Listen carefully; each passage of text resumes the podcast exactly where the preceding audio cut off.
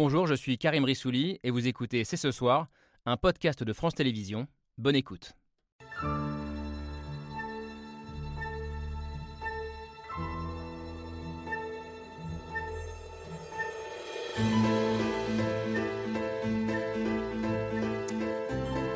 Bonsoir à toutes et à tous, soyez les bienvenus sur le plateau de C'est ce soir. C'est un peu comme une série dont on connaît déjà la fin de chaque épisode. Sans surprise, le gouvernement a décidé hier d'actionner le 49.3 pour faire passer son budget et sans surprise, l'épisode suivant lui aussi est connu d'avance, l'échec annoncé des motions de censure déposées par la NUPES et par le Rassemblement national. Un scénario certes prévisible, mais qui pose des questions profondes auxquelles nous allons essayer de répondre et de réfléchir ce soir. Ce 49.3, le premier du nouveau mandat d'Emmanuel Macron, est-il le signe d'un double échec? Échec de la majorité à convaincre et échec des oppositions à être plus constructives Est-il le signe d'une impossibilité à changer de culture politique et à sortir des affrontements bloc contre bloc dans une assemblée qui n'est plus divisée en deux, mais en trois, voire en quatre blocs? Une situation nouvelle qui interroge la façon de gouverner, mais aussi la façon de s'opposer. C'est ce soir, c'est parti.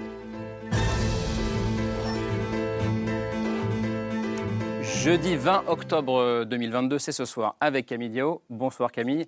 Euh, avant de passer euh, la semaine prochaine à, d'autres sujets, on va essayer de clore ce soir cette séquence euh, consacrée au bras de fer qui agite l'Assemblée nationale. Et on va essayer, après ces quelques jours qui ont peut-être ressemblé, on va en parler, à une sorte de crash test pour nos institutions, de prendre un peu de hauteur avec nos invités. Grosse pression. Bonsoir François Ruffin. Bonsoir. Soyez le bienvenu, député de la Somme, membre du groupe LFI. On a été particulièrement intéressé par ce que vous avez pu dire ces derniers jours, vos réflexions à la fois sur cette instabilité politique euh, flagrante où tout le monde euh, accuse l'autre d'être minoritaire et aussi sur la façon de s'opposer après euh, des semaines intenses, des semaines d'invectives parfois sur les bancs de l'Assemblée nationale. Également avec nous pour réfléchir ce soir un autre homme de gauche, mais d'une autre gauche. Bonsoir Jean-Pierre Mignard. Avocat, compagnon de route du PS, proche de François Hollande. On peut dire que vous êtes un peu cherché ces dernières années. Vous avez été macroniste en 2017, vous avez voté Mélenchon en 2022 et vous revenez aujourd'hui à vos premières amours avec cette tribune publiée dans Libération pourquoi je reviens au PS, virgule, à la maison. Euh, la culture du compromis, vous la défendez depuis euh, très longtemps, depuis le début. Et on peut dire qu'il y a encore un peu de boulot avant que ce rêve qui est le vôtre euh, devienne réalité. On va en parler. Ce 49.3 est le premier du quinquennat, sûrement pas le dernier. il est aussi le 90e de la Ve République. Il nous fallait à la fois un historien et une constitutionnaliste pour nous éclairer ce soir. La constitutionnaliste, c'est dur à dire, hein, j'ai dit deux fois. C'est vous, Anne-Charlène Bézina, bonsoir. Bonsoir. Maîtresse de conférence à l'Université de Rouen. L'historien, c'est vous, Jean Garrigue. Bonsoir Jean, spécialiste d'histoire politique, président du comité d'histoire parlementaire et politique. Enfin, euh, celle qui sur ce plateau, à part peut-être François Ruffin, a eu la plus grosse semaine. Bonsoir euh, Caroline Vigoureux. Bonsoir. Grosse semaine puisque vous suivez cette actualité parlementaire euh, bouillonnante pour votre journal, le journal L'Opinion. Merci en tout cas à tous les cinq d'avoir accepté le principe de ce débat qui commence avec l'image du jour signé Hugo Bernard.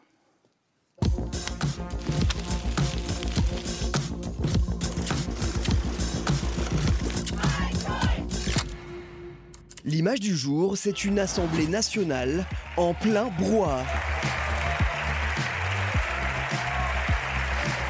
C'était hier, dans un hémicycle à l'ambiance électrique.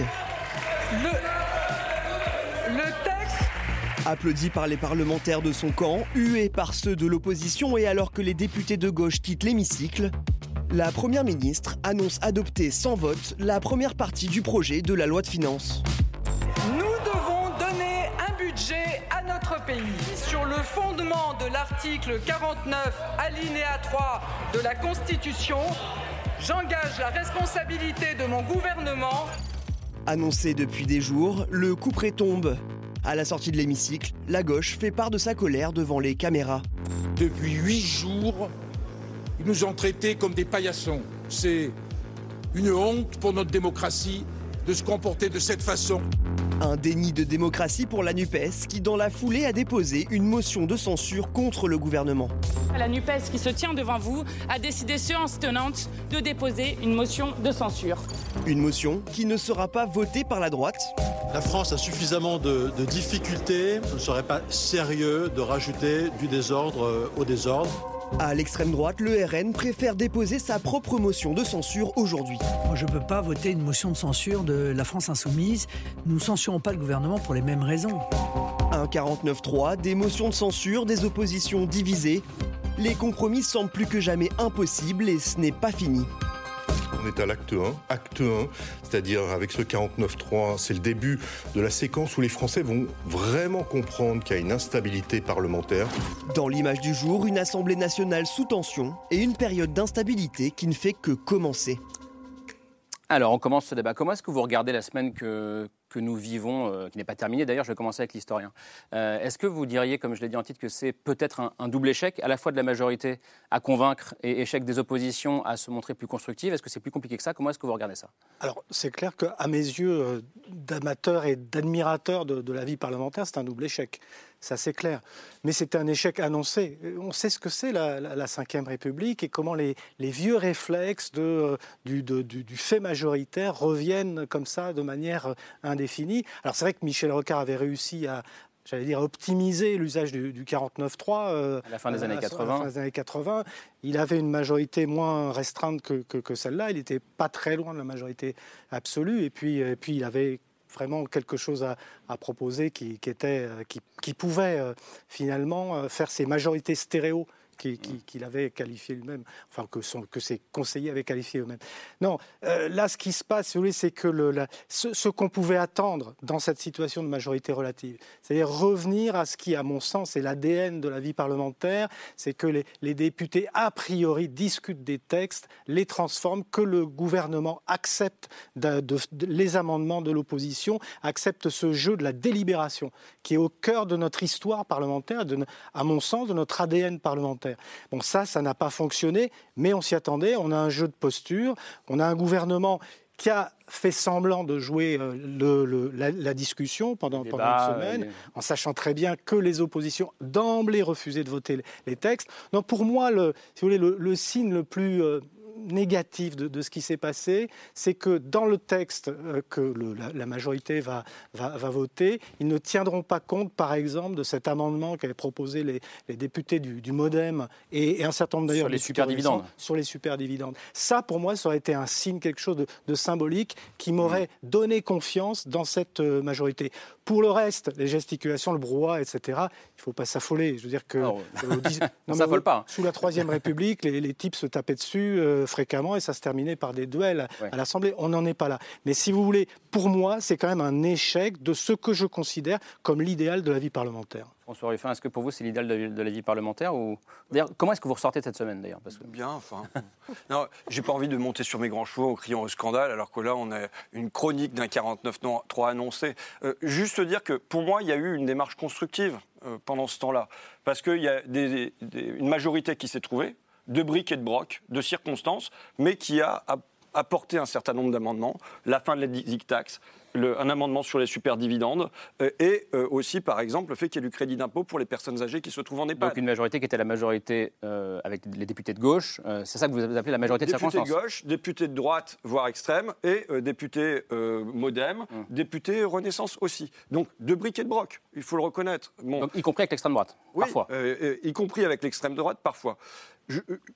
que dire de cette majorité-là? Pour moi, c'est une majorité de décence et de bon sens. Je veux dire, le fond du texte, quand même, c'est de se dire que j'en reviens à la situation du pays. On est dans, un temps pour moi de gavage gigantesque en haut, avec des dividendes records. C'est le journal de mon ami Bernard Arnault, Les Échos, qui l'annonce, avec un taux de marge des entreprises qui n'a jamais été aussi élevé, en particulier avec la situation de Total. Et de se dire que dans ce temps-là, quand en même temps il y a du rationnement en bas avec un Français sur quatre qui dit se restreindre sur son assiette, eh ben, il doit y avoir des mesures, des signes de justice, pour dire comme François Bayrou. Et donc non seulement il y a une majorité qui se trouve comme ça pour envoyer des signes de justice à l'intérieur, mais je veux dire quelque chose qui me paraît intéressant, c'est que pour une fois, il y avait presque euh, une conjonction entre ce qui se passait à l'intérieur de l'Assemblée et ce qui est réclamé dehors les Français dehors, majoritairement, ils réclament une taxe sur les superdividendes. Majoritairement, ils réclament qu'il y ait des signes de justice qui soient envoyés.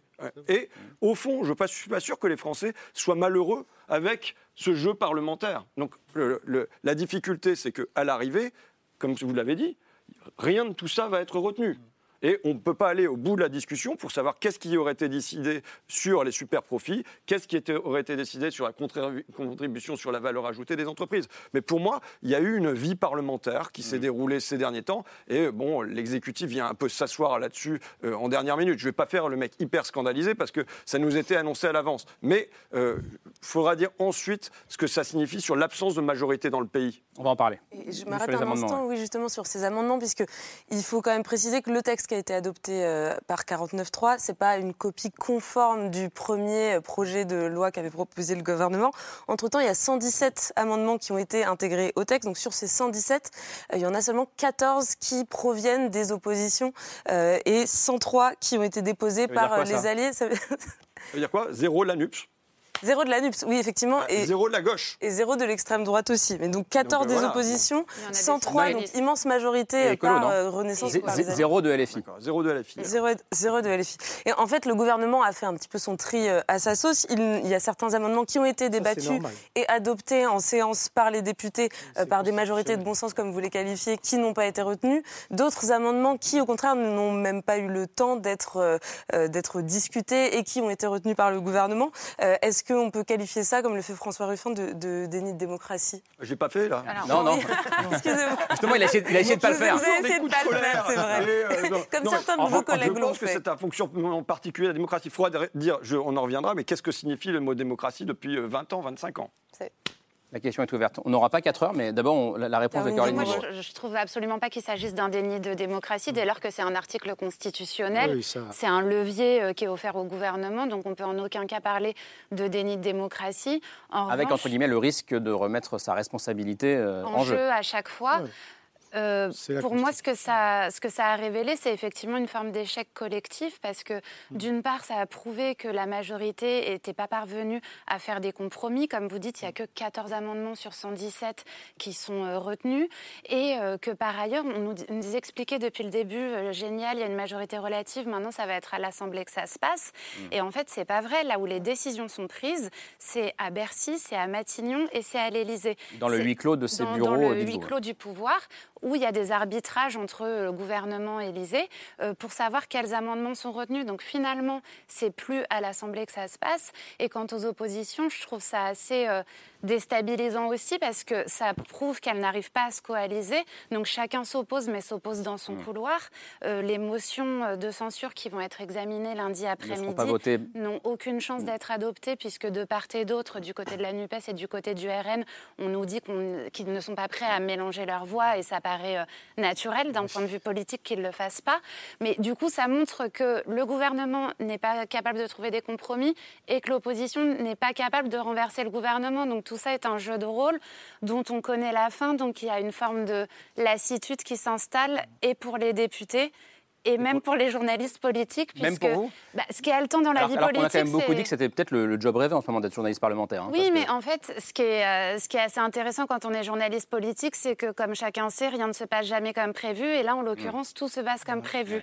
Donc, en fait, euh, chacun est dans son jeu de rôle. On suit ça, mais on sait parfaitement tout ce qui va se passer. Donc, non, je dirais pas que ça soit euh, si passionnant que ça, mais c'est intéressant sur ce que ça révèle de la pratique du pouvoir dans le cas d'une majorité relative pas l'air d'accord, Anne Bézina, sur le, je les pense huit clos sont prises des décisions. En, réalité, il y, a quelque chose qu'on omet dans, notre débat et qui, explique euh, tout cela. C'est le fait qu'on est dans un régime euh, parlementaire. On ne peut pas concevoir l'article 49.3 en dehors de, ce régime de la Ve République, qui est un parlementaire régime ou présidentiel gouvernemental, euh, parlementaire, c'est-à-dire c'est un régime parlementaire évidemment, puisqu'il y a des moyens de renversement mutuel.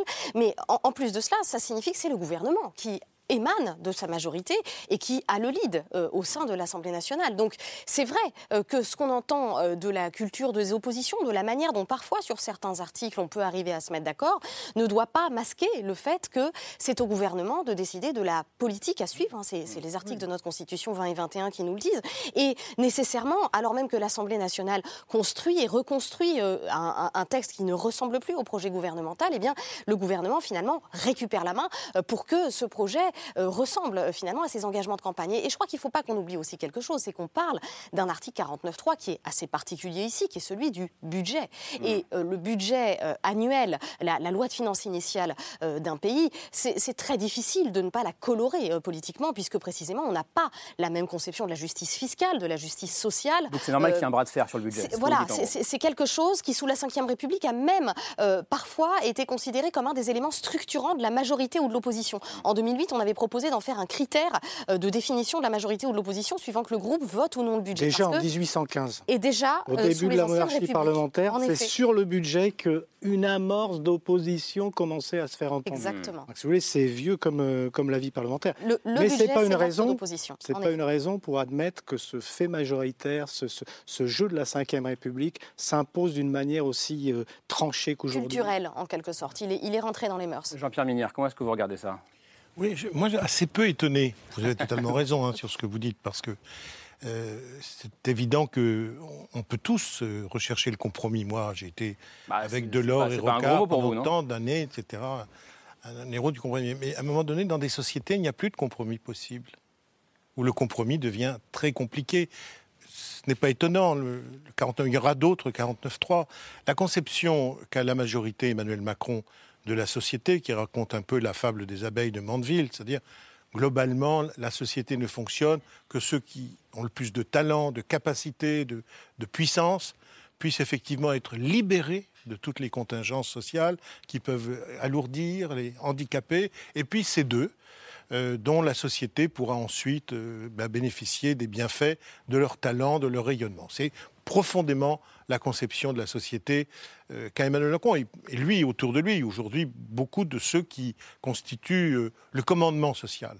Et, donc l'Assemblée parlementaire n'est qu'un symptôme d'une société qui est très profondément divisée sur ce point-là et sur une conception de la société, sur une vision de ce qu'elle est, et puis aujourd'hui des grands, des grands défis qui sont les siens. C'est-à-dire que vous, vous, vous dites qu'il n'y a plus de compromis possible. Non, en l'état, je pense que pour qu'il y ait un compromis, il faudrait d'abord qu'il y ait une élaboration commune, il faudrait qu'il y ait une analyse qui soit partagée, il faudrait que l'ampleur des, défis qui nous sont lancés, des, drames peut-être qui se préparent, soit élucidée, que l'on sache exactement ce qu'il en est du réchauffement climatique. On en parle toujours comme ça, on va dire, et le réchauffement, où ça en est? Bah, Tiens, aujourd'hui c'est 0,5 degré, dans 20 ans, tout ça n'est pas très sérieux. Les derniers renseignements que nous avons sur ce point sont assez pétrifiants sur ce point.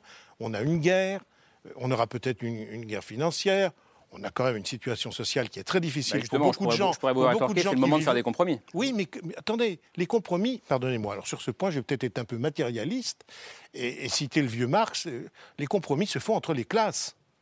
Les compromis se font entre les groupes sociaux.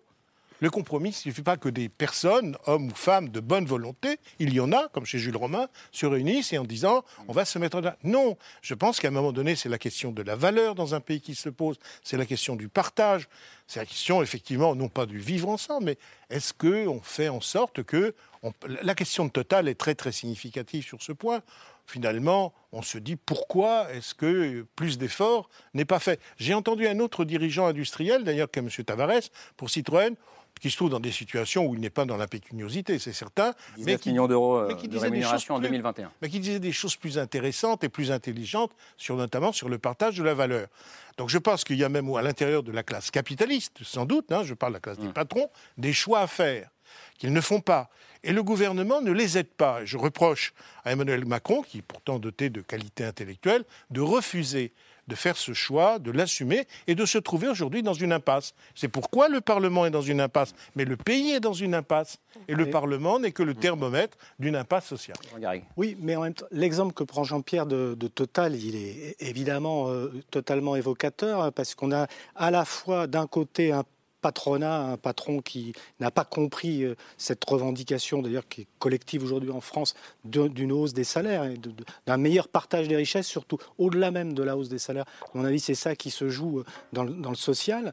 Mais en même temps, euh, à, Total, il y a un syndicat qui s'appelle la CFDT, qui est un syndicat de négociation et qui, lui, a accepté les, les, comment dire, les concessions du, du, du patron. Donc le compromis. Le compromis. Et je me dis, que cette démarche-là, qui est celle de la CFDT, que n'écoute d'ailleurs et que n'a insuffisamment écouté depuis le début Emmanuel Macron et, je le déplore profondément. Mais cette, cette, qu'il existe comme ça un syndicalisme de négociation, de concertation, un peu sur le modèle d'autres pays européens, me semblerait quelque chose, une marche à suivre pour que précisément profitant de cette situation de majorité relative, c'est-à-dire une relative fragilité du, pouvoir, eh bien, on essaye justement, d'un côté comme de l'autre, de faire des efforts pour aller vers... C'est pourquoi je, donnais cet exemple de, la, de, la, de l'amendement sur les super-profits, parce que pour moi, il était exemplaire de ce qu'on pourrait faire. Mm. Mais je vois que la pesanteur de cette tradition de la Ve République, bloc contre bloc, euh, que moi, je, bah, qui, ne me semble plus totalement d'ailleurs refléter exactement la diversité, la fragmentation de la société française, mm. ce bloc contre bloc-là, moi, je trouve qu'on pourrait essayer de le dépasser. François Ruffin, sur cette euh, culture du compromis dont on dit beaucoup qu'elle manque à la France et notamment aux parlementaires français, est-ce que ça vous agace qu'on dise ça? Mais euh, là, en, l'occurrence, il n'y a pas eu de bloc contre bloc à l'intérieur de l'Assemblée nationale, puisque cette loi sur les superdividendes, euh, cet amendement, il a été voté, y compris par des députés de la majorité du Modem et de Renaissance. Oui, euh, moi, ce que, dans l'affaire de Total, par exemple, moi, c'est l'absence de l'État. la question, c'est que ça ne devrait pas se régler entre Total et ses syndicats c'est qu'il doit y avoir un tiers qui apparaît, mais qui apparaît pas seulement au moment du conflit social, qui aurait dû apparaître depuis six mois. Quand est annoncé que euh, Total, c'est 10 milliards d'euros de profit en un semestre, il doit y avoir l'État qui apparaît et qui se dit, bah, euh, entre le gavage des uns et le rationnement des autres, je viens rétablir les plateaux de la balance. Et là, on a un État qui se met aux abonnés absents, qui s'en lave les mains. Qui, assumait de, dire c'est un conflit privé. Hein. Oui, mais même avant le conflit. Euh, pour moi, les bénéfices gigantesques de Total et en vérité le partage de la valeur ajoutée qui est devenu complètement injuste dans le pays, à la fois entre euh, le capital et le travail, mais aussi à l'intérieur même des entreprises, avec des firmes qui euh, aspirent tout, qui vampirisent tout, et des sous-traitants à qui il ne reste que les miettes. dire quand on prend aujourd'hui le, transport, dont CMA, CGM, en gros, les, porte-conteneurs, et l'énergie Total NG, on est passé de 3% de la valeur ajoutée à 6% de la, valeur, de la valeur ajoutée. Ça a doublé. Donc c'est une distorsion majeure de l'économie française. Et on a l'État, là, qui n'agit pas. Et qui n'agit pas à la fois non seulement en faveur des salariés de Total, mais des salariés en général, indexation des salaires sur l'inflation, et qui n'agit pas en faveur aussi des automobilistes français, qui n'agit pas en faveur des euh, TPE, PME qui, eux, sont en dessous et qui ne ramassent que les miettes. Donc moi, il y a l'absence là d'un État qui euh, se porte garant, qui se porte en situation... Et qui pourrait, pour revenir à la question, favoriser le compromis? Ben, Qui doit être euh, un acteur du compromis, évidemment, dans la société française. Par ailleurs, moi, ce qui me pose problème, c'est qu'aujourd'hui, la réalité, c'est qu'il n'y a pas de majorité pour Emmanuel Macron. Ce n'est pas seulement à l'Assemblée nationale, mais c'est dans le pays. Et la réalité, je ne veux pas jouer les matamores, c'est qu'il n'y a pas de majorité non plus pour le bloc national et il n'y a pas de majorité pour le bloc de gauche. On est dans une situation où il n'y a pas de majorité dans le pays. Moi, je, dis attention, je sonne l'alerte. Je sonne l'alerte en disant, dans ce temps de fragilité-là, euh, on ne doit pas passer en force. Je ne parle même pas du 49-3. Je lance l'alerte sur les retraites. Les retraites, c'est quelque chose qui euh, touche l'intimité, un travail qui est devenu dur pour plein de Français, qui se disent je vais devoir m'en prendre deux ans de plus. Et là, on touche à quelque chose euh, en se disant qu'on va faire ça contre 70% des Français, contre 80% des Français, avec une base sociale qui est devenue extrêmement étroite pour Emmanuel Macron. Je veux dire, dans mon département, il n'amène pas la moitié de ses candidats au deuxième tour. Et il n'a qu'un seul député au deuxième tour dans mon département. Et c'est sur cette base sociale extrêmement étroite qui prétend passer en force, je dis danger. Je dis danger, on verra bien ce que ça donne dans la rue, j'en sais rien, j'en serai, vous le savez. Mais en revanche, je dis danger parce que ça installe un ressentiment dans le pays. À la fois le, traité constitutionnel euh, européen de 2005, où on a 55% des, des, Français, mais 80% des ouvriers qui votent pour le non, et on s'assied dessus. La crise des Gilets jaunes, qui n'est pas réglée par un compromis social à la sortie. Plus, si on ajoute les retraites, qu'est-ce que ça donne? Ça donne pour les gens si c'est ça la démocratie, à quoi bon la démocratie? Si la démocratie, c'est de faire sans le peuple, voire contre le peuple, on n'en est plus. Et moi, j'alerte sur ce, temps où, euh, oui, je dis qu'il y a une question d'unité nationale. Ce qui est intéressant, c'est que ce que j'entends dans le discours de François Ruffin, c'est on ne peut pas, malgré les armes de la Constitution, gouverner de la même manière depuis les législatives de 2022 mmh. euh, que ce que nous faisions avant. Alors moi, je nuancerais quand même le fait que le compromis n'est plus possible, parce qu'il y a quand même plusieurs textes depuis le début de la législature qui sont passés grâce à un compromis. En réalité, il existe aujourd'hui, mm. mais il existe entre la majorité présidentielle et le groupe LR composé de 62 députés, qui est devenu un groupe absolument euh, pivot, charnière à l'Assemblée. C'est pour ça qu'il n'y a pas que trois blocs. et en juillet, il y a eu quand même le projet de loi sanitaire. Euh, il y a eu pas plus tard qu'il y a dix jours euh, la réforme de l'assurance chômage qu'on nous annonçait potentiellement clivante et qui en fait est passée et, euh, et, elle est même passée un peu sous les radars. Donc il y a plus, toute une série de textes, le texte pouvoir d'achat, qui est passé grâce aux voix des Républicains. Donc il y a un compromis possible, mais il est possible toujours grâce à ce même groupe euh, des LR. on reste sur cette question, de, la, démocratie dont, soulevée par, par, François Ruffin. Je voudrais tous qu'on vous écoute tous là-dessus. Allez-y. Oui, je, je, pense justement qu'en fait, ce sur quoi on, se rejoint, c'est qu'il y, a, y a le texte constitutionnel qui propose des armes, il y a la culture gouvernementale qui fait qu'un gouvernement est, est obligé d'aller au bout d'un projet, en quelque sorte, c'est la légitimité élective.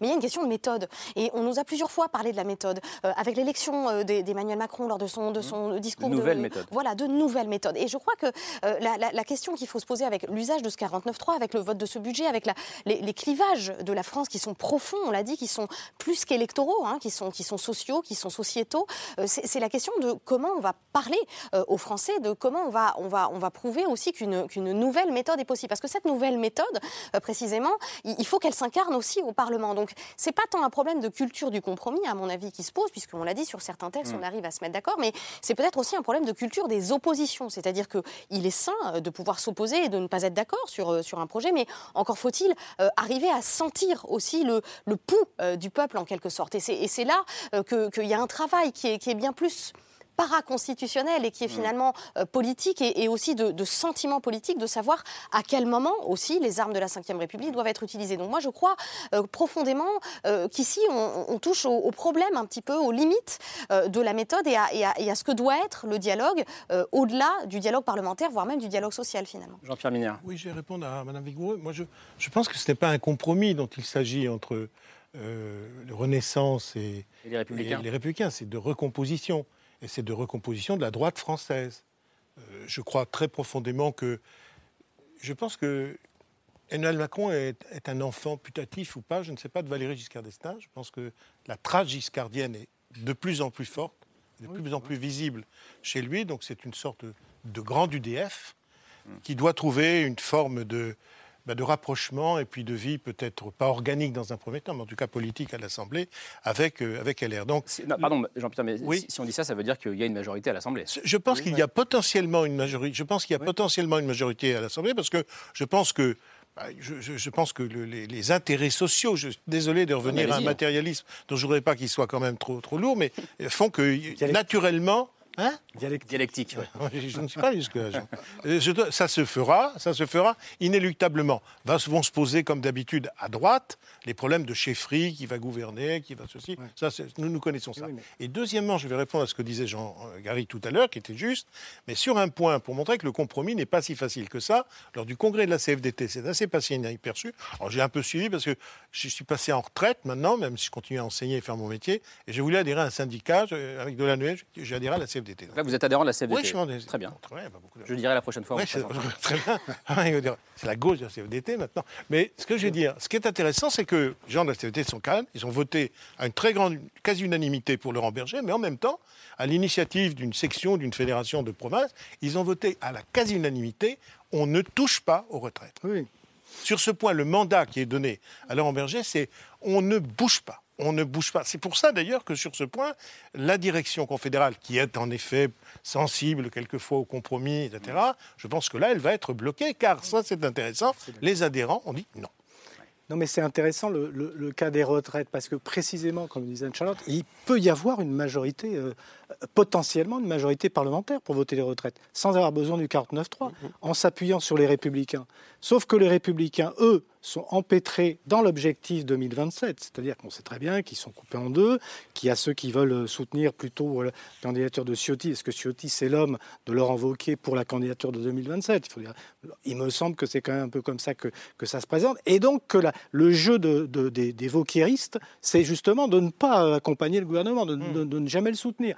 Donc on voit bien comment le jeu politique de la Ve République tous les, yeux rivés sur la présidentielle, vient polluer, vient percuter le, jeu politique, enfin l'ébauche de renaissance de la vie parlementaire qu'on pouvait avoir. Et puis, effectivement, alors à propos de la loi sur les retraites, il y a ce problème social. Je veux dire, c'est vrai que c'est une loi qui ne, qui ne s'imposera qu'au forceps à, une grande majorité de Français. Donc c'est quelque chose qui, à mon sens, justement, mérite, alors pour le coup, mérite le compromis, mais, mais, quelque chose de très, de, qui, qui, très, de très long, un processus parlementaire très long, mais qui est totalement contradictoire avec l'esprit de la Ve République. Et surtout, est-ce qu'il est possible ce compromis sur les retraites, euh, François Ruffin Parce que ça, veut dire donc qu'on ne touchera pas aux retraites euh, lors de ce quinquennat parce que la majorité n'est pas suffisamment claire? Écoutez, euh, est-ce qu'on doit en faire une priorité? D'un déficit euh, évalué entre 0,1 et 0,4% du PIB à l'horizon 2030-2040. Euh, euh, est-ce que c'était l'une des deux trois propositions d'Emmanuel Macron pendant la campagne. J'ai entendu Emmanuel Macron dire qu'on passerait les accompagnantes d'enfants en situation de handicap à temps plein et à salaire plein. Euh, que là, ça n'est pas présenté dans le budget de cette année. On nous dit que c'est un chantier à ouvrir, c'est-à-dire que ça peut prendre du temps. Moi, je pense qu'il nous a dit que euh, c'était pour remettre une dynamique dans son mandat, c'était son ambition réformatrice. Je pense que s'il a une véritable ambition réformatrice, ça ne doit pas être un petit comptable euh, des retraites. Ça doit être, par exemple, affronter de front le défi climatique. Et là, on on voit rien. Je veux dire, je posais tout à l'heure le fait qu'on avait un État qui était absent. Regardons ce qui se fait en matière de rénovation thermique. Moi, ça fait cinq ans que je me bagarre à l'Assemblée nationale pour dire que euh, investir des dizaines de milliards d'euros dans euh, la rénovation thermique, c'est gagnant, gagnant, gagnant, gagnant. C'est-à-dire, c'est gagnant pour les factures des gens, c'est gagnant pour la planète, c'est gagnant pour l'emploi, c'est gagnant pour l'indépendance du pays, avec moins d'importation de gaz et de fuel. Ils s'en fichaient. Guerre en Ukraine, ils se disent ah bon sang, il y a quand même un problème là-dessus. Euh, là, ils passent de 2,3 milliards à 2,6 milliards. Alors que l'an dernier, on a rénové 2500 passoires thermiques, il y en a 5 millions dans le pays. À ce rythme-là, il, il nous faudra 2000 ans pour le faire. Donc si jamais Emmanuel Macron il veut avoir une ambition, qu'il réussisse ça. Euh, moi, je prends le train tous les jours. Enfin, euh, c'est une catastrophe dans les Hauts-de-France. Je veux dire, c'est du fait infrapolitique ce que je raconte là. Euh, il y a des grands moments de ressentiment.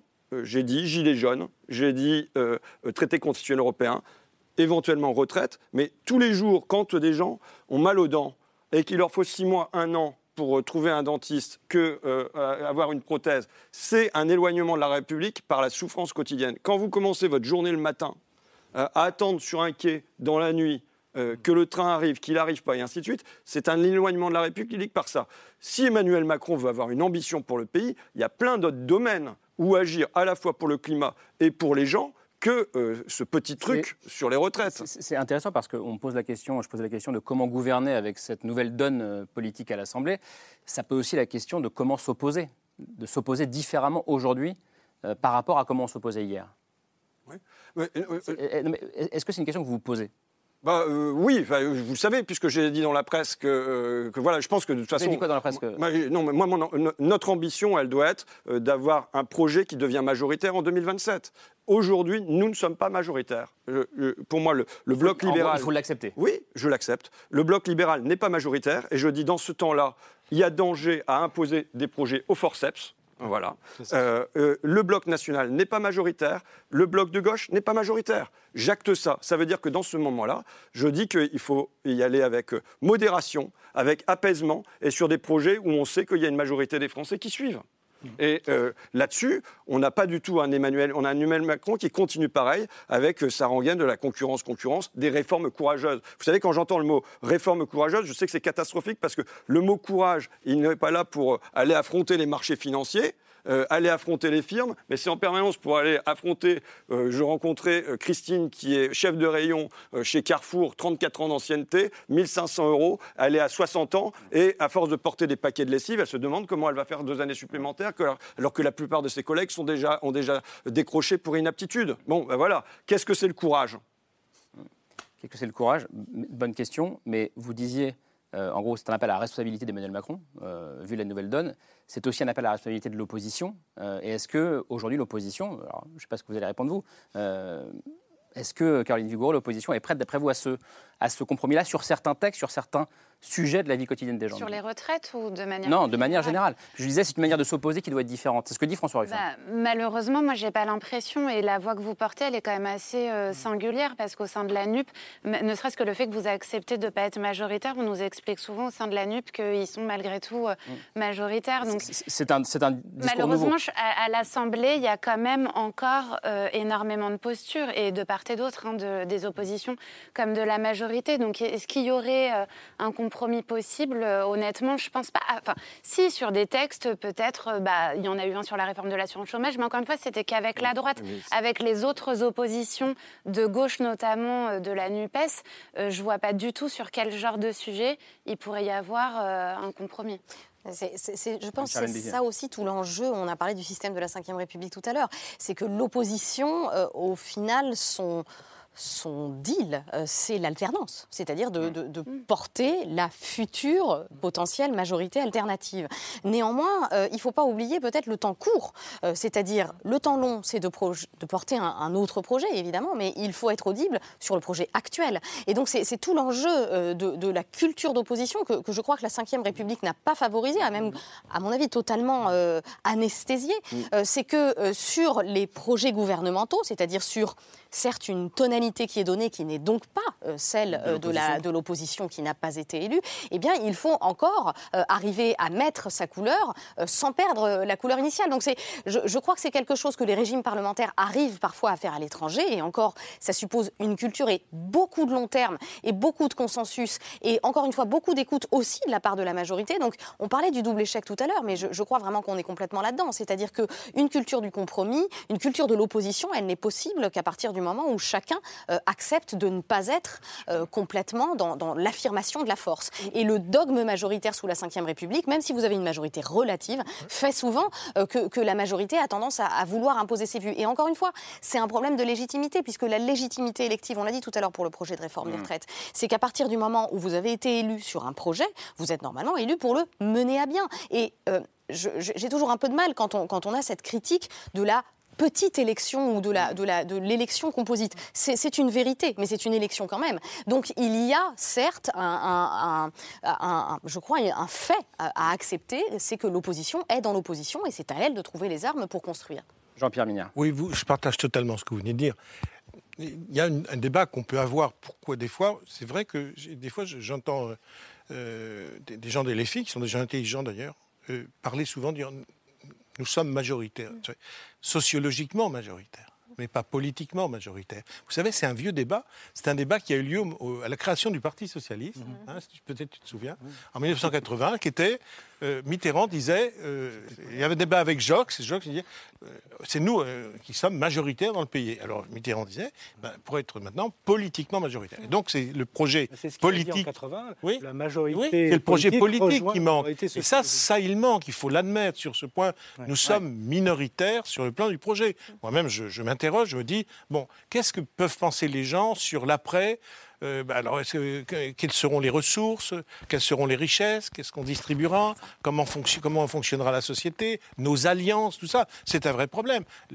la monnaie, la monnaie Comment euh, les détenteurs du capital, mais les industriels, tout simplement, comment vont-ils réagir Avec qui faut-il passer des pactes, des alliances? La politique, c'est ça. C'est bien sûr des convictions, c'est aussi une analyse, mais c'est aussi des pactes ce sont des alliances. On ne va pas couper la tête des gens. On va essayer de trouver une majorité. Bah, cette majorité, il faut qu'elle soit la plus large possible, sans diluer, sans diluer ce qui est à l'origine du projet majoritaire. Ça, c'était le grand problème des socialistes. C'est pourquoi, à mon sens, la, stratégie initiale de conflictualité de, la France insoumise dans les débuts là, du, quinquennat est une erreur euh, stratégique et je dirais par rapport à l'opinion publique.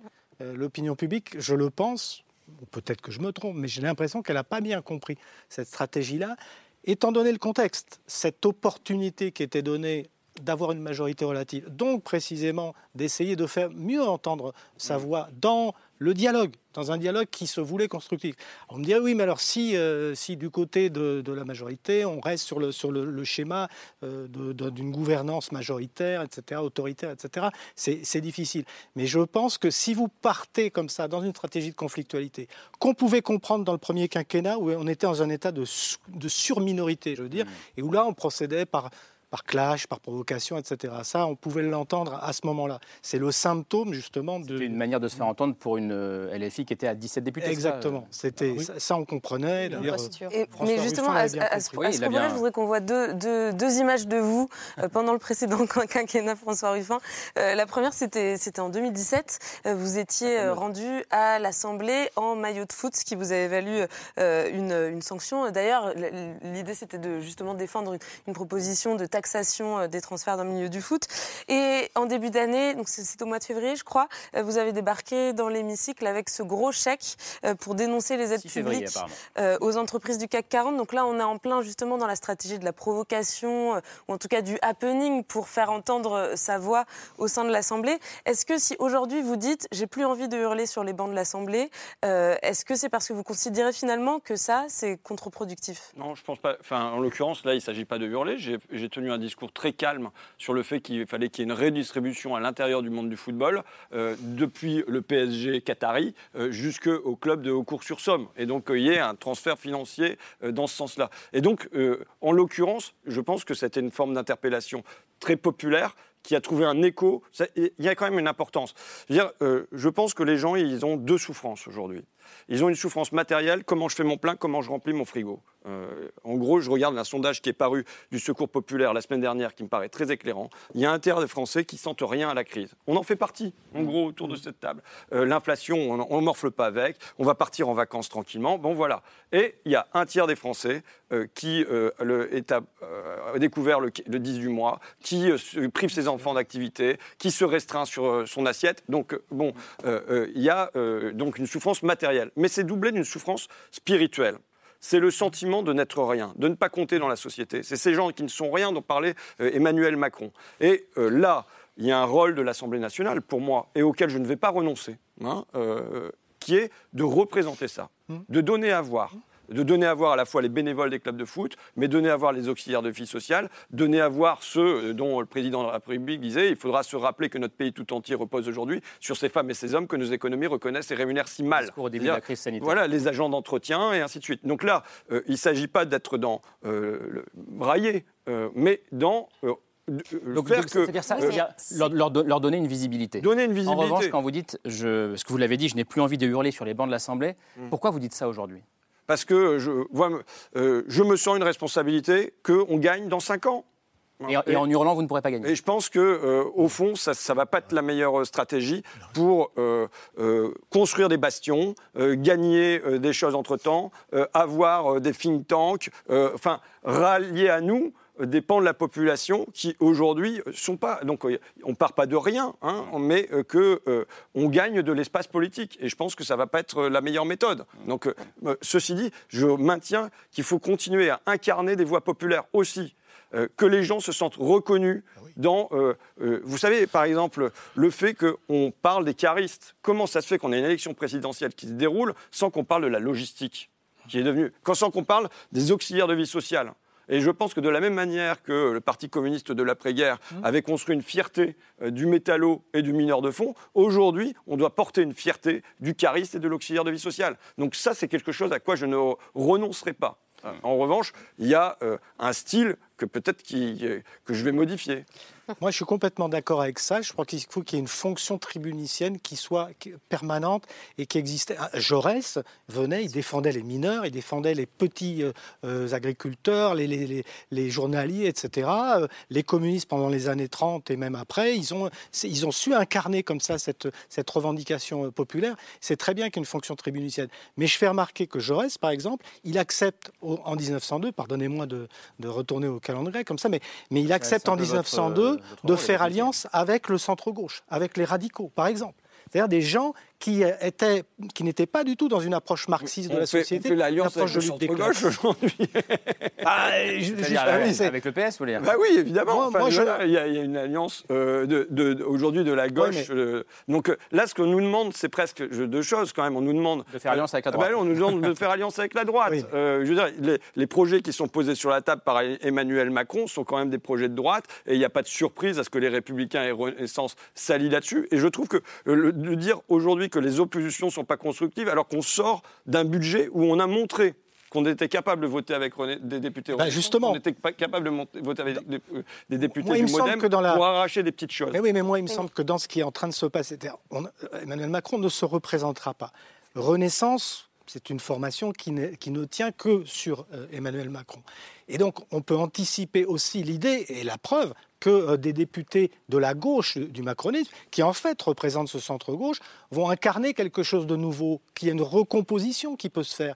Et cette recomposition que moi j'appelle de mes voeux personnellement, elle ne peut se faire, me semble-t-il, que si de la part de ce qui est aujourd'hui la gauche, qui se présente comme la gauche, c'est-à-dire la NUPES, eh bien il y a une évolution qui se fait aussi vers euh, cette potentielle reconstruction d'une gauche euh, social-démocrate, on va dire. Anne-Charlène Bézina, puis euh, Jean-Pierre Mignard. Je crois qu'il y a un point intéressant dans, ce que vous disiez, dans les, dans les images qu'on a vues également. C'est la question de la représentation nationale. Parce que ça, euh, ce qu'il faut dire, c'est que c'est l'article 3 de notre Constitution. Euh, nous, sommes euh, aujourd'hui tous membres du peuple français, représentés par les députés au sein de l'Assemblée nationale, les sénateurs au, sein du Sénat. Mais c'est une représentation territoriale, c'est pas pareil. Donc l'Assemblée nationale a ce rôle de la représentation. Et quand vous parlez de la représentation des minorités, de la représentation sociale, sociétale, elle est évidemment, voilà, des minorités je veux dire, de, tout genre, évidemment, il y, a évidemment un enjeu de société. Néanmoins, je crois que la question que ça pose, c'est comment est-ce qu'on représente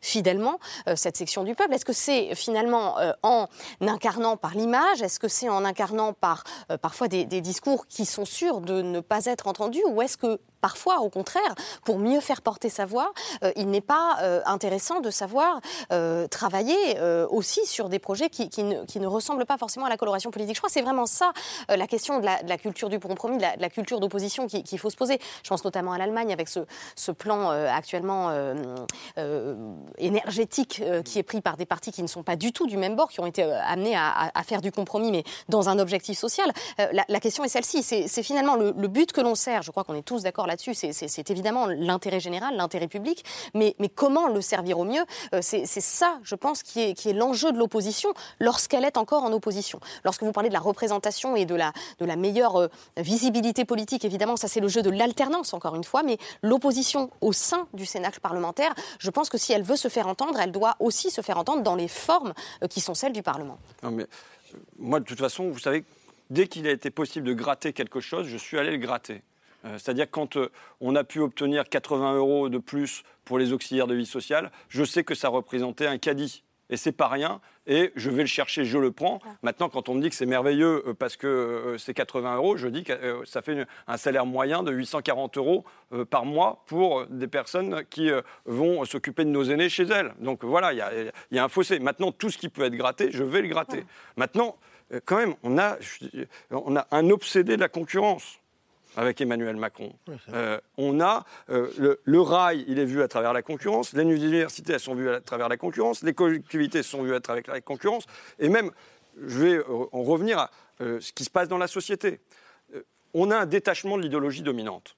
C'est-à-dire que des mots comme croissance, concurrence, mondialisation, qui pouvaient entraîner par l'enthousiasme dans les années 80, la mondialisation heureuse, tapis, montant et compagnie, vive la crise. Aujourd'hui, ça suscite de l'angoisse ou de l'inquiétude. Mm. Les dirigeants le savent. Depuis le traité constitutionnel européen, 55% de non, et ils savent que s'ils reviennent aujourd'hui avec le même texte, on est à 60 ou 65%. Ça veut dire que depuis ce moment-là, au fond, ils savent qu'ils dirigent dans la même direction, mais sans le démos, contre le démos. Sans le peuple. Ils sont élus mais ils ont même une élection qui est à la base à chaque fois de. Soit, je, dis, je, dis juste la difficulté et la tension que ça provoque dans le pays. Vous pouvez dire c'est légal. Je ne mets pas en cause la légalité. D'accord? Mais la légitimité, elle s'acquiert par l'élection euh, euh, également. Donc il y, a une tension qui certes existe, mais qui ne peut pas nier le, fait mais principal. Je, dis la, tension dans laquelle ça met le pays, de continuer à l'entraîner dans la même direction réclamé par un certain nombre d'institutions internationales, en accord avec tout ça, avec une élite ou des dirigeants qui continuent à pousser vers la mondialisation, signer des accords de libre-échange avec la Nouvelle-Zélande aujourd'hui pour importer des moutons. Euh, est-ce que ce grand déménagement du monde, il a encore un sens pour les Français aujourd'hui? La réponse est non. Euh, pousser à aller vers davantage de concurrence à peu près dans tous les secteurs, est-ce que les Français veulent ça? La réponse est non. Donc au fond, la question c'est savoir comment savoir ce que veulent les Français si dans les urnes euh, le résultat n'est pas, on, Non, mais on a une difficulté. On a une difficulté. Je le dis, on est dans un pays où il n'y a pas de majorité. Il y a, on a aujourd'hui trois blocs qui ne constituent pas une majorité. Avec en plus une forte abstention. Avec, qui peut être le, fait, un fait dominant. Mais donc dans ce temps-là, si le même projet est porté, comment il peut être porté? Hmm. Il est porté par deux forces. La force de résignation. Et au fond, quand les gens ne vont pas voter et sont dans l'abstention, ça arrange ça arrange. Il y a des larmes de crocodile le dimanche soir, mais au fond, ça convient très bien que les classes populaires aillent plus voter. Ça arrange qui? Le pouvoir, Ça, arrange le pouvoir, évidemment. Et euh, il y a une deuxième force qui pèse quand les gens se réveillent, type Gilets jaunes, c'est à ce moment-là, c'est la force de coercition. Oui, mais cette idéologie domine-t-elle? C'est ça, c'est ça la question. C'est-à-dire que vous, vous, dites que c'est une nécessité dans la société. C'est vrai qu'on sent que ça, ça, existe, mais elle n'a pas dominé au, niveau des urnes. Donc c'est toujours la manière de savoir comment on peut gouverner avec ces, majorités. Oui, elle, gouverne au niveau des urnes par euh, l'ampleur de, l'abstention. C'est-à-dire euh, une espèce d'anomie hein, qui, qui saisit qui saisit quand même ce pays. Ce n'est pas le seul. Hein. Parlons de la France, mais il faudrait d'ailleurs quelquefois élargir à l'Europe, parce qu'on observe alors des gouvernements euh, nationalistes qui se mettent en place, euh, mm. nationaux populistes comme on voudra, et un, et deux, et trois, et quatre, mais à la fin, excusez-moi, mais il n'y aura pas d'Europe, il n'y aura plus d'Europe. Mm. Parce qu'une Europe où on fait l'addition de gouvernements ou de pays qui n'en veulent plus ou qui veulent l'amoindrir, c'est plus une Europe. Donc ça, c'est une part importante du projet qui disparaît. Et je pense qu'en effet, ce que vous dites, François Ruffin, est juste sur l'angoisse. Je pense qu'aujourd'hui, pour réussir l'alternance, non seulement faire euh, un travail d'opposition, et vous avez raison, le travailler euh, de manière très correcte à l'intérieur du Parlement, c'est certain. Surtout dans une période où la démocratie n'est pas très bien regardée, ou en tout cas est considérée comme un élément accessoire, la défendre au moins dans les formes. Ça, c'est majeur. Mais la deuxième chose, c'est qu'on ne peut plus aujourd'hui faire une opposition comme on faisait en 81 ou 88. C'est-à-dire qu'il faut à la fois répondre à l'immédiat, aux mois qui viennent, à l'année qui vient, aux deux ans qui viennent, mais à ce qui va se passer dans la vie. C'est-à-dire qu'aujourd'hui, la question qui se pose pour les gens, c'est quelle va être notre vie? Comment je vais vieillir avec effectivement le, réchauffement climatique, avec effectivement des, centres de soins qui vont être de plus en plus éloignés lorsque je suis euh, à la campagne, je connais bien le monde rural. Comment, comment, comment qu'est-ce, que je vais gagner de ma vie? Est-ce que je vais faire partie euh, de ceux qui ont la chance de pouvoir encore aller en avion dans des universités prestigieuses? Ou est-ce que je vais être obligé d'avoir un, deux ou trois travaux et les additionner dans la journée. Donc j'ai peur de ma vie, je ne sais pas. Donc les oppositions, de gauche alliées avec qui on voudra, avec qui on voudra, il y a des gens de bonne volonté, intelligents et qui ont le souci de l'intelligence, doivent aujourd'hui aussi faire à la fois porter la voix populaire, ce que vous dites, mais vous, vous c'est un peu normal, vous êtes, vous, êtes un ayant droit de Pierre Bourdieu que ce soit, je le dis en hommage, soit au cinéma ou que ce soit à l'Assemblée, porter les voix populaires, si. Mais attention, il faut aussi faire du travail de grande intelligence. Il faut faire les deux. Hmm. C'est-à-dire que si on ne tient pas les deux bouts, on ne réussit pas. C'est-à-dire vers quel monde on va? On n'en sait pas tous, mais il va falloir mettre des physiciens, mettre des scientifiques, mettre des médecins, mettre des juristes tous ensemble, et puis effectivement des gens qui représentent les mouvements populaires. Où on va? Qu'est-ce qu'on veut? Mais on ne vivra pas de la même façon. Mais il faut peut-être avoir le courage de dire, nous ne vivrons pas forcément de la même façon. Par quoi allons-nous substituer une vie qui est essentiellement une vie de consommation très matérielle? Je ne suis pas péjoratif là-dessus. Mais vous parliez de spiritualité. Comment les relations humaines comment les relations sociales sont capables de combler le vide de vie qui jusqu'ici vont dire mais alors si je ne peux plus faire ça. Jean-Pierre Mignard, vous vous, projetez en homme, en homme de gauche vers l'alternance que vous souhaitez. C'est-à-dire que je pense vers 2027, mais vous parliez aussi, vous parliez aussi tout à l'heure de, ces gouvernements nationalistes ou d'extrême droite qui, un peu partout en Europe, gagnent du terrain.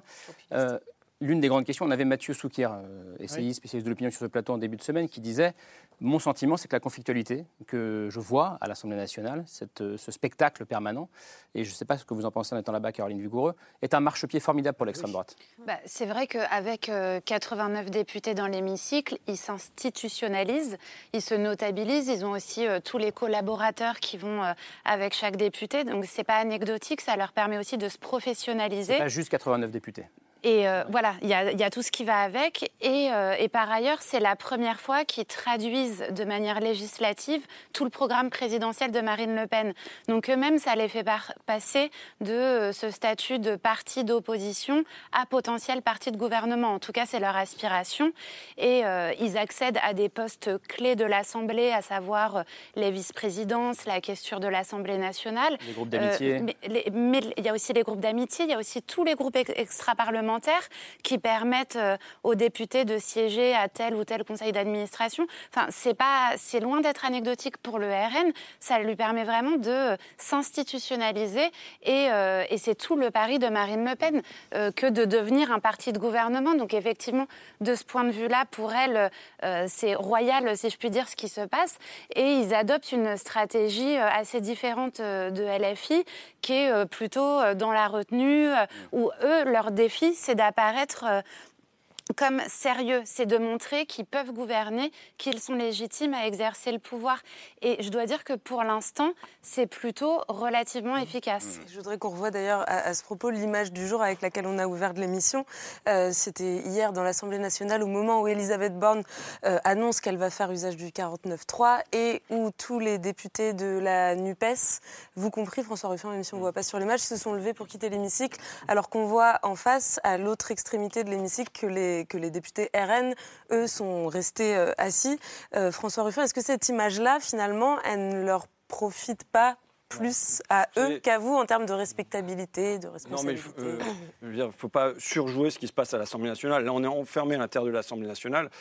et est important ce qui se passe socialement dans le pays. Hein, quand même. C'est ça qui va jouer sur euh, quelle va être la force d'aimantation principale, en gros des particules qui restent en suspension et qui, euh, face à un bloc libéral qui, pour moi, perd euh, au fur et à mesure ses frites, vers quoi ça va être attiré Ça va se jouer de votre livre. sur des questions qui sont les questions sociales, ça va se jouer sur les questions d'immigration, ça va se jouer sur les questions de sécurité, ça va se jouer sur les réponses et la, crédibilité. Mais, ça se joue un peu sur la façon de s'opposer, puisque ah même vous vous dites, je ne vais plus hurler, parce que peut-être ce sera plus efficace de manière marginale, et je, ne suis vraiment pas sûr que le fait qu'il y ait des banques qui soient vides, et il faut pas, je veux dire, là, il y a un, récit qui s'est mis en place et qui correspond pas à la réalité quotidienne, parce que depuis 15 jours, euh, qui est-ce qui euh, pète des câbles le plus à l'Assemblée nationale? C'est le Rassemblement national, plus que nous. je voulais dire peut-être à Camille, hein, c'est Lola, l'affaire Lola, comment ils l'ont géré hier.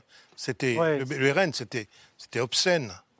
Oui, mais il ne faut pas, Non, ce que je voulais dire, c'est que euh, effectivement, manifestement, euh, ce que cette normalisation du FN doit être un aiguillon pour du RN, pardon, doit être un aiguillon pour un changement de stratégie, à mon sens, de la gauche dans son ensemble, de, de la Nupes. Je veux dire par là que euh, on ne peut pas euh, indéfiniment rester sur cette image qui a quand même marqué les esprits d'un RN qui est là, qui est finalement, euh, qui joue le jeu de la République, etc. Et puis de, de, LFI qui est tout le temps dans la conflictualité, etc. Moi, je pense que ça fait partie aussi de, la transformation de l'image, mais il y a autre chose, parce que ce qui compte, c'est quand même les politiques. Et, les, et, je pense qu'il euh, il y a aussi une évolution à faire sur les questions justement de sécurité et d'immigration, parce que j'ai un peu l'impression parfois que... Bah, vous dites que la gauche doit évoluer là-dessus. Sur ces questions, j'ai un peu l'impression que la gauche, parfois, c'est un peu l'idiot utile du Rassemblement national. Je veux dire que, euh, à travers des, positionnements qui peut-être euh, apparaissent euh, pour une partie de la population comme un peu négligent, enfin c'est un vieux truc de, la gauche depuis Lionel Jospin, avoir négligé un tout petit peu ces, ces enjeux-là, j'ai l'impression que ça a quand même fait beaucoup le jeu, et notamment le transfert et je ne suis pas le premier à le dire, d'une partie du monde ouvrier vers le, vers le, RN. Alors ça, je crois que ça doit faire partie aussi d'une évolution Je ne sais pas ce qu'en pense François Ruffin, mais il est à côté de vous. pour moi, c'est quelque chose qui, qui, doit être pris en charge. Oui, je pense que c'est. Je ne dis pas qu'il faut que vous deveniez euh, un RNB. Non, il n'y a, pas, de, a pas de risque là-dessus. Non, je pense qu'il y a une réflexion à entamer pour euh, être à la fois fidèle à notre histoire et euh, en attente avec des demandes populaires. Bon, ça c'est une chose, mais quand même, enfin, pour moi, le facteur moteur de la montée en puissance du Rassemblement national, qui date pas de, mois de juin, depuis le milieu des années 80, ça a été la mondialisation dans un coin comme le mien. Euh, ça a été la débâcle industrielle euh, et la non-réponse euh, de la gauche il n'y a pas eu de porte-voix qui ont émergé sur ce terrain-là. Du coup, il y a eu un déplacement où, à la place qu'il y ait une conflictualité sociale que je maintiens. Je veux dire, euh, l'Assemblée nationale, c'est aussi le lieu d'expression des conflits qui traversent la société. Donc il y a des conflits de classe, pour moi, qui traversent la société, capital, travail, ainsi de suite. Euh, à sa manière, l'Assemblée doit les représenter. Euh, la gauche a renoncé à les représenter dans les années 80. Ça a déporté la conflictualité entre immigrés et français. C'est comme ça qu'il s'est forgé un regard populaire. Et ensuite est venue la question du protectionnisme, qui pour moi est nécessaire aujourd'hui.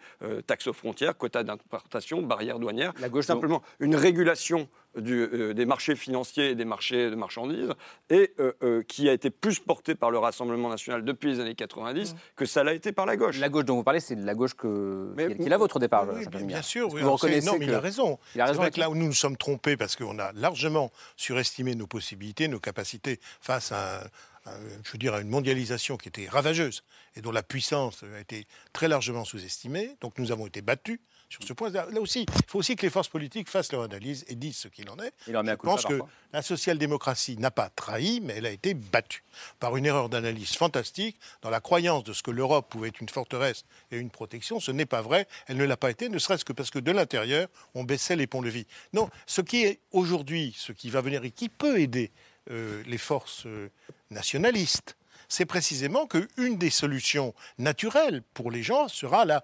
renationalisation de la vie politique, de la vie économique, de la vie sociale. Et donc, dans un processus de renationalisation, très naturellement, j'aurais presque sur le plan lexical, les forces nationales liste se trouve euh, presque bien placé pour dire mais nous sommes là. Vous voyez, c'est ça un des grands, grands sujets qui se posent. Justement, je, pense peut-être qu'on sous-estime, à mon sens, d'après ce qui se passe dans, dans le monde proche et surtout dans, la vieille Europe précisément, cette montée en puissance de, de mouvements qu'on pourrait qualifier de, populisme au sens vraiment euh, au pied de la lettre, c'est-à-dire des, des, mouvements qui, qui essayent de parler aux aspirations les plus court-termistes euh, de, leur, de leur électorat et qui, et qui ont un discours très malléable, changeant, euh, national euh, pour, euh, pour essayer de, raviver aussi parfois des instincts de protection, etc.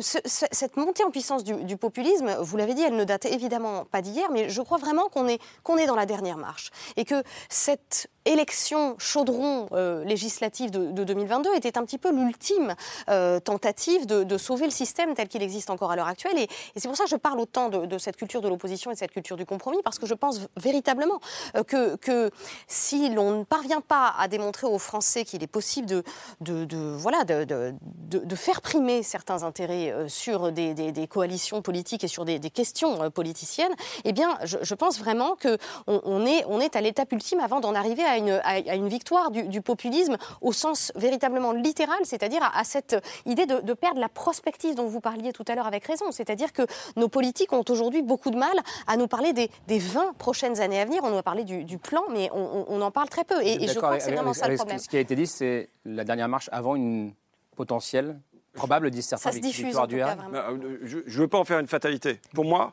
euh, il y a une bagarre, il y a un match aujourd'hui. Et euh, je veux dire, ce qui s'est passé après la crise de 29, ben, on a eu le match aux États-Unis, ça a donné Roosevelt et le New Deal. le match en Allemagne, ça a donné le nazisme. Le match en France, ça a donné le Front populaire. Donc je ne suis pas, moi je suis un acteur, avec, on peut avoir euh, le pessimisme de la lucidité, l'optimisme de la volonté. Je suis l'un des acteurs de cette histoire. Et donc ma bagarre est que ça aille vers des forces de lumière et de progrès plutôt que vers des forces de, régression et d'obscurité. Donc voilà. Euh, et, donc c'est tout l'enjeu, c'est-à-dire d'arriver à donner du sens. Euh, quel est, est-ce que, je veux dire, pour moi, je me prétends porter l'intérêt général. Mhm. Bien plus, je le dis franchement, que Emmanuel Macron, qui pour moi porte des intérêts très particuliers et euh, euh, fait se confondre l'intérêt des firmes et l'intérêt de la nation. Donc aujourd'hui, ça va m'être bien difficile, sauf sur des points d'accord ténus, et que j'ai eu pendant le précédent mandat, euh, mais d'aller euh, m'accorder sur l'orientation générale. Je veux dire, à la concurrence, je pense qu'aujourd'hui, il faut substituer l'entraide. À la mondialisation, je pense qu'il faut substituer la relocalisation. Euh, et, à, la croissance, je pense qu'il faut substituer du partage. Ce n'est pas dans la ligne d'Emmanuel Macron. Et donc je pense qu'en revanche, c'est notre capacité, je le redis, nous, on, moi, on doit avoir un horizon qui est de gagner en 2027. De gagner en 2027 avec à la fois un bloc populaire qui ne sera pas unifié, mais qui doit être plus important qu'il l'a été, et en même temps, en, en faisant moins peur au centre-gauche euh, que euh, euh, Marine Le Pen ne fait peur au centre-droit. Parce que c'est là la difficulté. Ça veut dire une difficulté quasiment de premier tour, un bloc populaire suffisamment important pour passer le premier tour et une difficulté de deuxième tour qui est que même si on se retrouve face à Marine Le Pen, il faut qu'on fasse moins peur et qu'on arrive à élargir et à, à représenter. 4 ans et demi pour en parler. Euh, j'espère qu'on sera encore là dans 4 ans et demi et que vous serez aussi avec nous pour en débattre. On termine avec le choix, euh, le choix de Camille, le coup de cœur. Euh, hommage ce soir, Camille, à un écrivain qui nous a quittés brutalement. Oui, un écrivain qui s'appelle Jean Telet, qui est mort mardi. Il avait 69 ans. Et si on voulait en parler ce soir pour conclure l'émission, c'est aussi parce qu'on sait, François Ruffin, que vous avez une affection toute particulière pour lui. vous l'avez rencontré il y, a, il y, a, deux ans. On peut voir l'entretien sur YouTube. Il est, il est intéressant. Je l'ai regardé ce matin. Donc, un petit mot de qui était Jean pour euh, ceux de nos téléspectateurs qui ne le connaîtraient pas. Euh, il a été successivement auteur de BD avec un style, très particulier euh, qui mélange le roman photo, la, création plastique et aussi la poésie. il a été à partir du début des années 90 écrivain. Il a été aussi homme de télé, on l'a vu notamment en chroniqueur dans, Nulle part ailleurs. Et, le trait d'union entre tout ça, c'est peut-être son amour pour les, gens et pour les personnages. il s'attache à des gens qui sont toujours un petit peu spéciaux, un peu marginaux. Il a raconté leurs histoires avec beaucoup de fantaisie, beaucoup de respect aussi.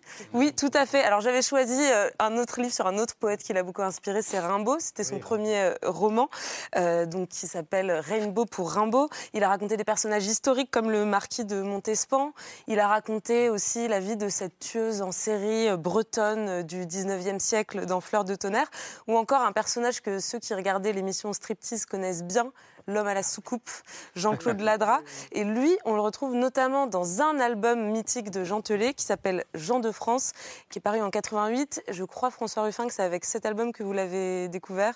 Euh, oui, oui, j'ai découvert ça. Ça m'a donné envie de devenir Jean Telet, c'est-à-dire euh, rêveur, reporter. Et euh, voilà, donc j'ai la fierté, je le dis. d'abord, je suis triste qu'il soit décédé, évidemment. Mais vous savez, il y a des moments où vous dites, au moins je l'ai vu, j'ai partagé quelque chose avec lui. Et j'ai la fierté d'avoir réédité euh, avec les éditions Fakir euh, ce genre de France qui me semble être voilà, un apport même, je dirais presque à la bande dessinée, parce que c'est un mélange euh, de, de, rencontres, de photos, de tout ça. Donc voilà. Jean de France et Jean Grande tristesse évidente. D'ailleurs, oui.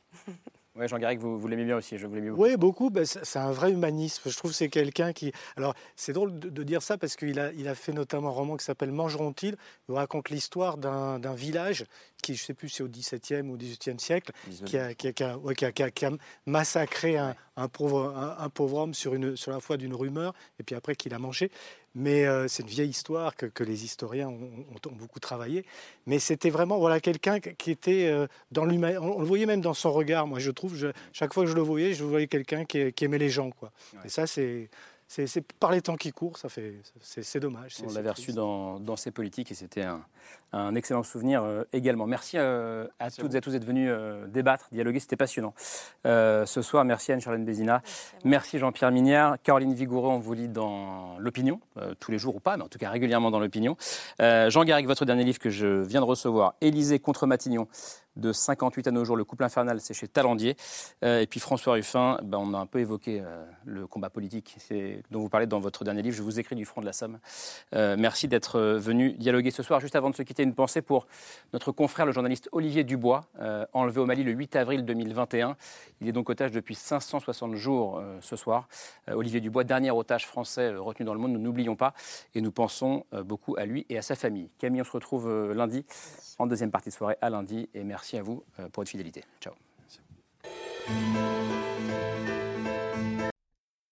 C'était C'est ce soir, un podcast de France Télévisions. S'il vous a plu, n'hésitez pas à vous abonner.